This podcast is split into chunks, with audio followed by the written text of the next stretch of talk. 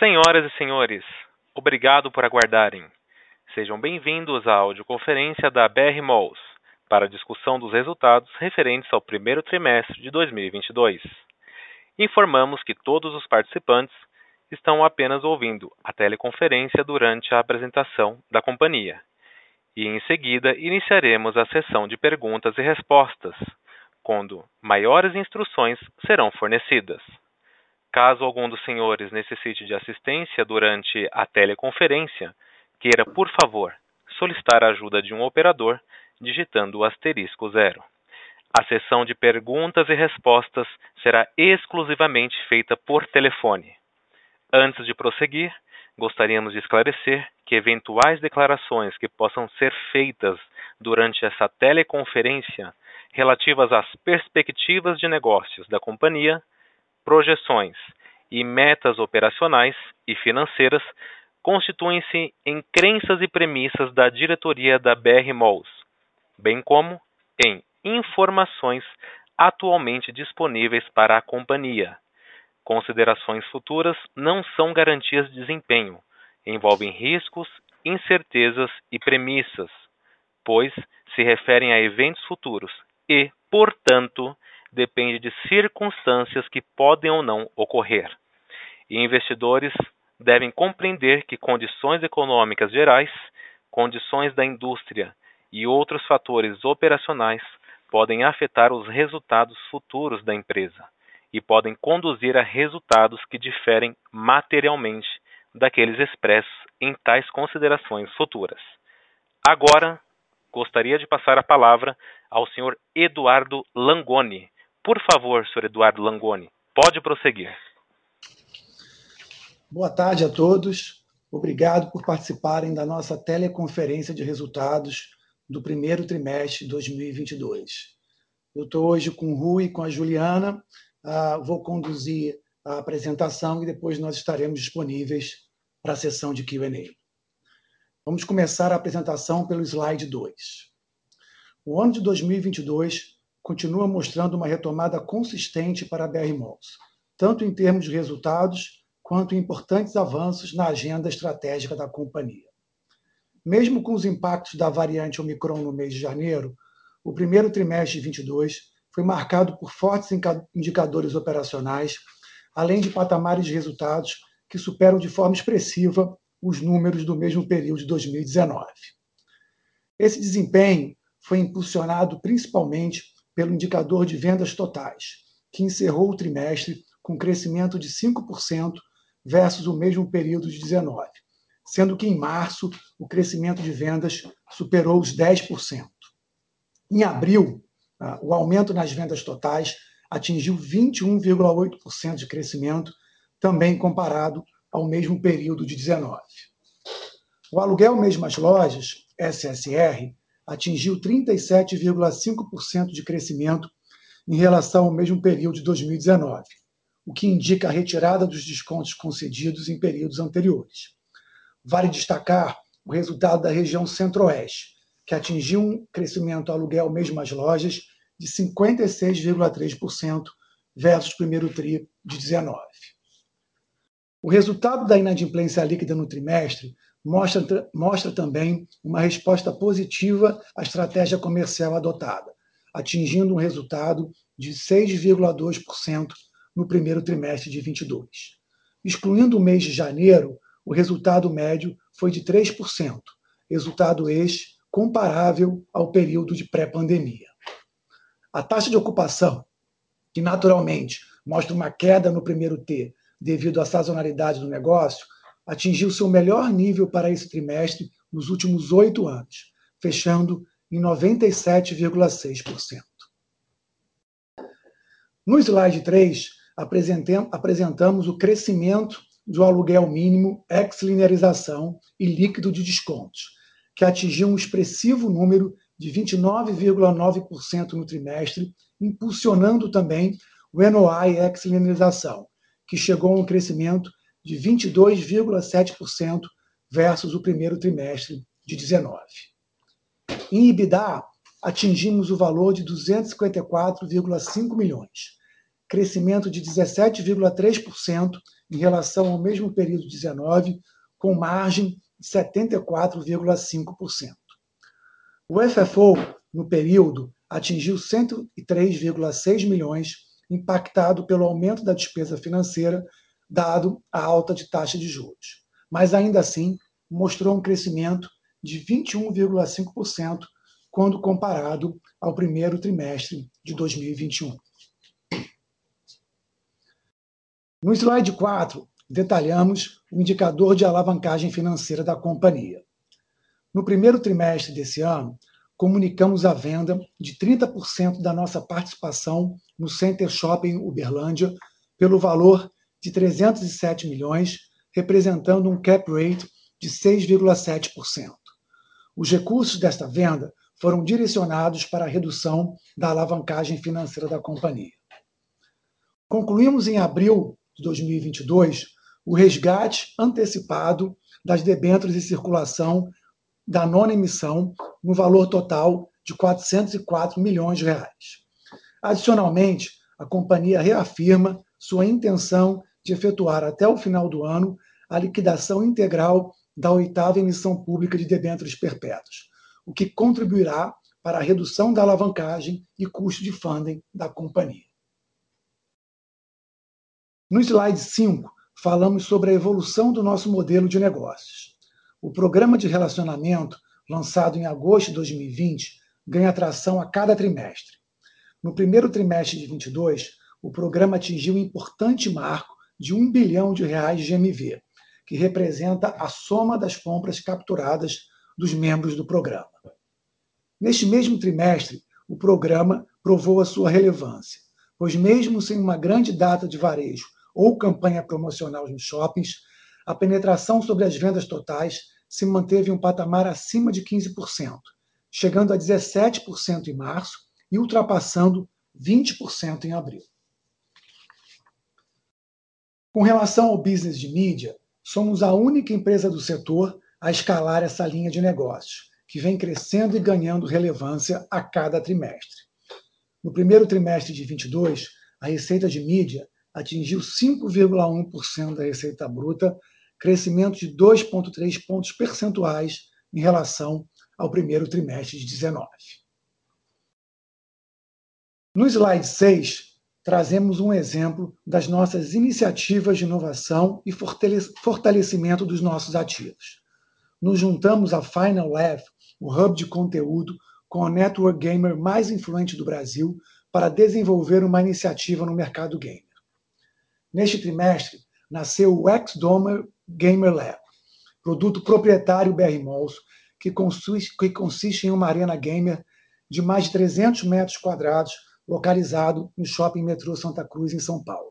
O X-Dome Gamer nasce como ponto de encontro da comunidade gamer, sendo uma solução completa de experiência para o mercado, tanto para consumidores quanto marcas. São esses produtos que cada vez mais se consolidam como âncoras importantes para atrair e fidelizar o fluxo dos nossos shoppings. Importante destacar que o mercado gamer é hoje a maior indústria de entretenimento do mundo, superando números do mercado de cinema e música somados.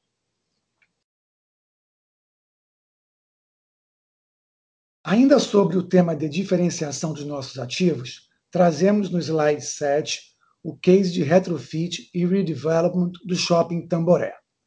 Durante a, durante a pandemia, foi iniciado o retrofit do shopping com troca do piso, paisagismo e mobiliário, além da transformação do Lago do Vão Central em um novo espelho d'água.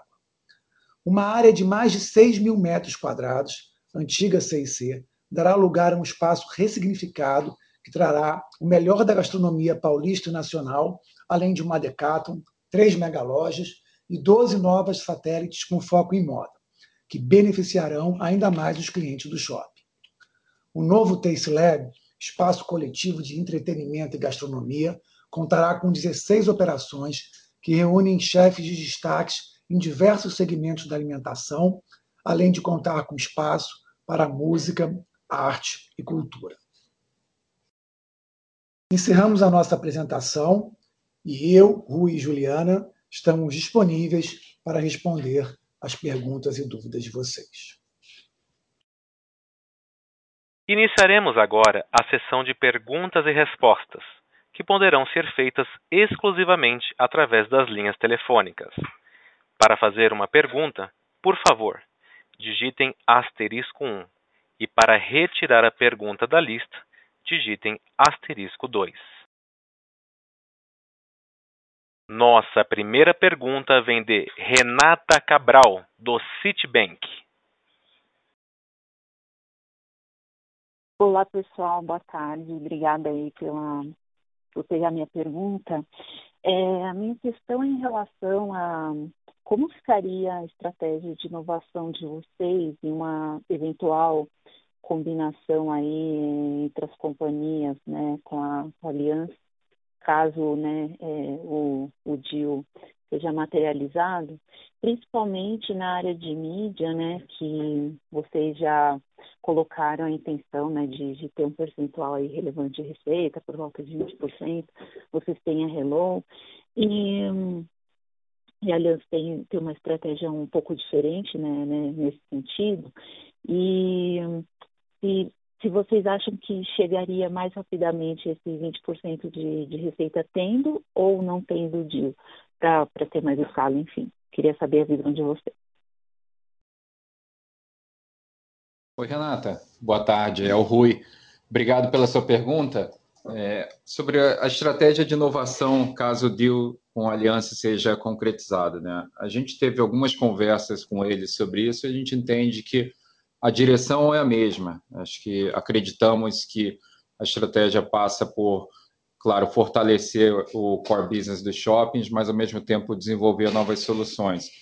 É, no caso de mídia, a gente realmente adotou uma estratégia diferente da maioria das outras empresas de shoppings do setor. As outras empresas, no geral, é, escolheram terceirizar a área de mídia para uh, algum outro parceiro de mercado, enquanto que a gente já há mais de seis anos adotou a estratégia de internalizar cada vez mais, por entender que isso fazia parte do core business e era uma avenida de crescimento. É, e acabou que dentro da nossa estratégia isso há uma convergência com a estratégia de loyalty também. Né? O que a gente acredita é que à medida que a gente vai fidelizando e tendo cada vez mais dados granulares dos consumidores, isso depois vai ser muito útil para os lojistas é, aumentarem as vendas, como a gente já tem demonstrado alguns cases nos, nos últimos releases, então, isso é importante dentro de uma estratégia de marketing de performance dos lojistas e depois é natural que isso seja convertido também, monetizado via mídia. Então, a gente está é, muito seguro dessa, dessa estratégia que a gente está é, tá seguindo nesses últimos anos. Né? Mídia e loyalty é um foco grande da BR Malls e a gente entende que, no caso que do deal avançar com a Aliança, isso também seja perseguido por eles, né, pela nova companhia, acho que faz todo sentido. E é, a pergunta quando se isso os 20% ficam mais perto ou mais longe, é, eu não sei em termos de percentual, mas o que a gente sabe é que a escala ajudaria, né? Mais escala para mídia, mais escala para loyalty, é, sem dúvida isso traz um potencial maior a longo prazo. Perfeito, Rui. Obrigada, super claro. Boa tarde para vocês. Obrigado, Renata. Nossa próxima pergunta vem de Pedro Raidan, do Credit Suisse. Oi, boa tarde, pessoal. Obrigado pela apresentação e pela pergunta. É, do meu lado são duas. A primeira delas eu queria saber se vocês poderiam dar um pouco mais de cor entre essa diferença do, do same store sales é, versus 2019 para o crescimento de volume de vendas. Então, até aproveitando entender um pouco melhor como é que está a, a, a saúde financeira dos lojistas. A segunda pergunta é, é em relação ao turnover, que assim acho que está tá num nível até que relativamente alto. É, queria entender mais ou menos como é que está a dinâmica de, de leasing spread dessas novas locações. É, do meu lado era isso. Obrigado. Oi, Pedro. Boa tarde, obrigado pelas perguntas. Né? Sobre a primeira, a diferença de same-store sales e vendas totais, é, é importante lembrar que a gente está comparando o Same Store Sales com 2019, né? Porque a gente acha que seria muito poluído comparar com 2021 por conta do, do período de Covid e 2020. Então a gente está retroagindo três anos. E no nosso business, três anos acaba que tem um, um turnover natural de lojas, e na Covid isso acelerou um pouco durante alguns trimestres. Então, acaba que olhar o same store sales não é mais é, é importante, mas não é tão é, não retrata tão bem o que está acontecendo dentro do, de cada um dos empreendimentos, porque afinal você perdeu uma base importante é, é, comparável do que era há três anos atrás. E aí vendas totais reflete melhor isso, né? Porque você está comparando não só a base instalada que havia três anos atrás, mas também as lojas que entraram e que foram modificadas nesse meio do caminho. Então, quando a gente está falando de um período mais curtinho e sem uma, um intervalo como a Covid no meio, same-store sales é, é, pode ser um indicador mais fidedigno. Quando a gente está retroagindo três anos e com uma Covid no meio do caminho, a gente passa a olhar mais vendas totais como sendo um parâmetro melhor do que está acontecendo e reflete também essas mudanças de mix e novas locações. É, sobre o segundo ponto, o, a gente, se você pegar o nosso histórico, né, 5% não é, que foi mais ou menos o nosso turnover de lojas nesse último tri, não é muito, não é alto para o nosso patamar e nosso entendimento. A gente acha que é importante manter um certo turnover de lojas, né, acho que isso traz uma oxigenação para o mix, isso traz novidades para os consumidores, é, e também até por conta de, de toda a dinâmica de é, inadimplência, é natural ter algum nível de turnover.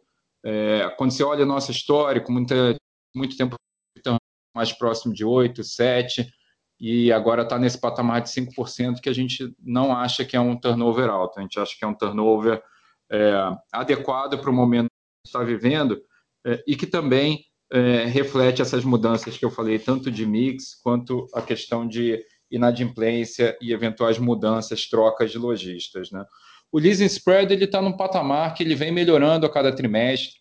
Acho que a gente está com uma taxa de ocupação muito boa, né? Vocês viram aí próximo de 98%, a maior ocupação do setor. Isso nos dá confiança também de ir ajustando o preço.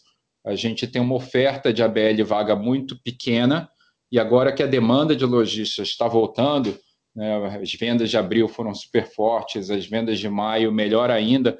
A gente, os lojistas, naturalmente estão vendo isso acontecer e vão procurando mais lojas. Então, aqui é um tema de, de supply and demand, e a gente tem uma oferta de ABL vaga muito baixa, né, nos principais shoppings, a gente até divulgou ali Tamboré com mais de 99% de taxa de ocupação, então a gente quase não tem área vaga e ao mesmo tempo a demanda voltando, então a gente tem é, ajustado também a questão de pricing e melhorado os leasing spreads.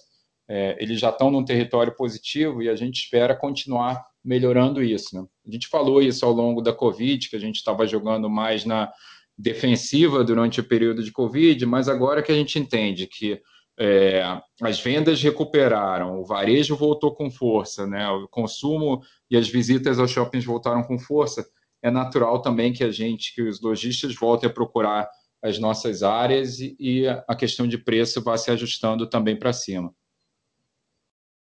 Perfeito, Rui, bem claro. Obrigado. Obrigado, Pedro. Nossa próxima pergunta vem de Fanny Oreng, do Santander.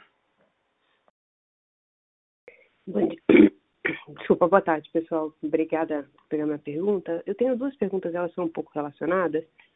É, primeiro, com relação, né, se saiu, saiu aí o anúncio da Assembleia, né, para votação da fusão, eu queria entender quando os custos, né, associados à, à retenção de funcionário, antecipação de stock options, tudo isso, quando é, entraria no, no resultado da companhia caso, né, a fusão seja seja aprovada, né? E essa seria a minha primeira pergunta. E a segunda é, como vocês estão conseguindo administrar né, o mid-level da companhia, né, dos funcionários, é, para você não ter um turnover super elevado, né, que possa comprometer a empresa enquanto a fusão não acontece, né? Porque toda fusão acaba gerando uma certa ansiedade, acho que nos funcionários. E aí queria entender como vocês estão lidando aí com, com, com esse pessoal aí que está mais no mid-level da companhia. São essas minhas perguntas. Obrigada. Oi, Fani, boa tarde. Obrigado pelas perguntas. É, a primeira sobre os custos. Quando os custos vão ser reconhecidos, né? A gente tem é, os custos, a gente divulgou isso de uma forma bastante clara no, no protocolo, no edital. Os custos vão ser reconhecidos no final, no closing. Tá? A gente é, entende que esse é o momento adequado. Já teve algumas conversas com os auditores externos para confirmar o entendimento. É na conclusão da operação lá no final, após a aprovação é, final do CAD. Sobre uh, a segunda pergunta, que é uma pergunta bastante importante, né? Como administrar o turnover dos funcionários no momento que de, de, de uma transação dessa, da combinação de negócios? É, você mencionou especificamente a preocupação com a gerência, o mid-level, né?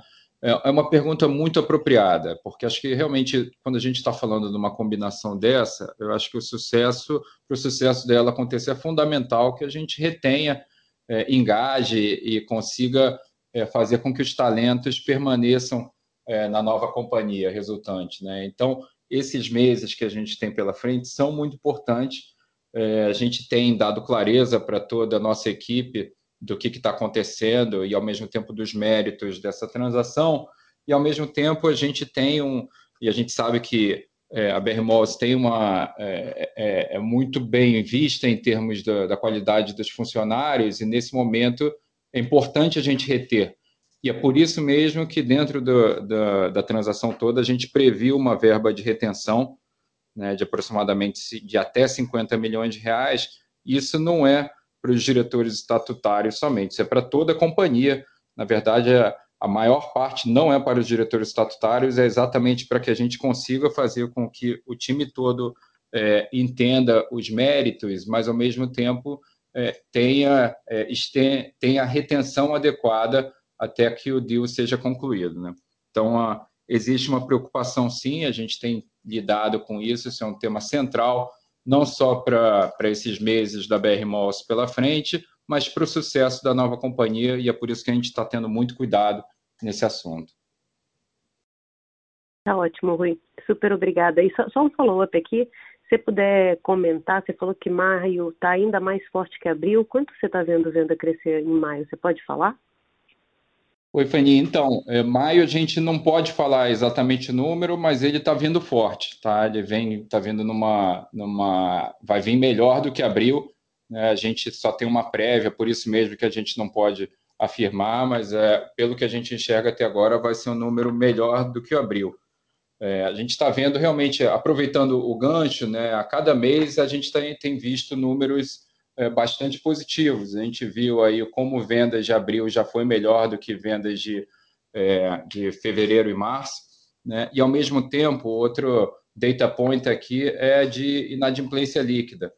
A gente teve 6% no trimestre, a gente comunicou ali que a gente teve é, janeiro pior por conta do Omicron, mas ao mesmo tempo fevereiro e março já se aproximou de 3%, e abril é, foi na adimplência líquida foi zero, praticamente zero. Tá? Então, é mais um sinal de como as coisas estão evoluindo positivamente. Né? Então, isso nos dá confiança no crescimento orgânico. A gente está vendo uma taxa de ocupação muito alta, aluguéis crescentes, com same-store rent muito bom, e ao mesmo tempo a gente está vendo que o custo de ocupação está adequado, dado que o crescimento de vendas está acontecendo, e na adimplência líquida foi zero no mês de abril. E maio está com uma cara bastante positiva, é, então a gente está bastante confiante na trajetória para os próximos meses. Maravilha. Excelente, Rui. Muito obrigada. Obrigado, Fanny. Nossa próxima pergunta vem de Marcelo Mota, do banco JP Morgan. Oi, boa tarde. Duas perguntas também. A primeira, um detalhe no resultado, se vocês puderem comentar um pouco o que foi a, arbitragem que vocês ganharam ali, que deu 12 milhões na linha de, de outros resultados, só para entender se, enfim, é alguma coisa final, se pode ter, de repente, mais algum ganho no, nos próximos trimestres. Uh, e a segunda pergunta, se vocês puderem comentar um pouco sobre o Liability Management, né? Obviamente, vocês falaram no release que a ideia é, é, chamar as debêntures, enfim, é para pagar a, a nona debenture também, mas entender se isso aqui é condicionado a, de repente, mais algum uh, desinvestimento, uma troca de dívida, ou enfim, o caixa que vocês têm hoje é mais do que suficiente para fazer essa operação também, mas só entender o que, que poderia ser o trigger aí para a gente ver essa, a chamada dessa debênture. Obrigado. Oi, Mota. Boa tarde. Obrigado pelas perguntas. É, a primeira é, foi um ponto específico que a gente teve em relação a uma ação judicial no Shopping Tijuca, onde a gente teve uma decisão favorável à companhia, e aí teve esse impacto é, que foi um impacto nesse, nesse trimestre e a gente não espera que isso seja repetido em outros, tá? Foi um, um ponto específico do Shopping Tijuca nesse primeiro trimestre. O segundo ponto sobre liability management, é, a gente pretende continuar fazendo, né? Acho que é importante. É, a gente viu os resultados operacionais indo muito bem, mas ao mesmo tempo as despesas financeiras nesse ambiente de juros altos e que devem permanecer nesse patamar alto por mais alguns trimestres, é, machucando o nosso resultado. Então, é uma prioridade para a gente, a gente trabalhar em liability management, é, e a gente tem as ferramentas para isso e que não dependem de nenhuma venda de ativos daqui para frente. É basicamente com a própria geração de caixa da companhia, a gente tem um plano para continuar desalavancando, né, como o Langoni comentou, tem a questão da, da debênture perpétua, que é a nossa dívida mais cara, a gente pré-pagou mais ou menos metade dela já é, até agora, e a nossa intenção é pré-pagar a outra metade ainda até o final desse ano. É uma dívida mais cara e que não tem pênalti de pré-pagamento. Então, isso está na nossa mão para a gente continuar fazendo. E, como eu comentei, não altera é, o nosso portfólio, a gente não depende disso. É, e a gente consegue também manter o nosso plano de investimento, seja nos ativos, mas também na, na estratégia de inovação e digital.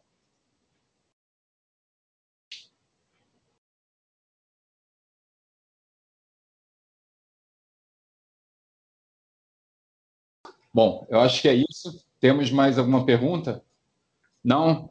Gente, queria agradecer aqui em nome da companhia. Estou aqui com o Langoni, com a Ju, com o time todo de RI. A gente continua à disposição de vocês. Obrigado e uma boa tarde a todos. A audioconferência da BR Malls está encerrada. Agradecemos a participação de todos e desejamos uma boa tarde.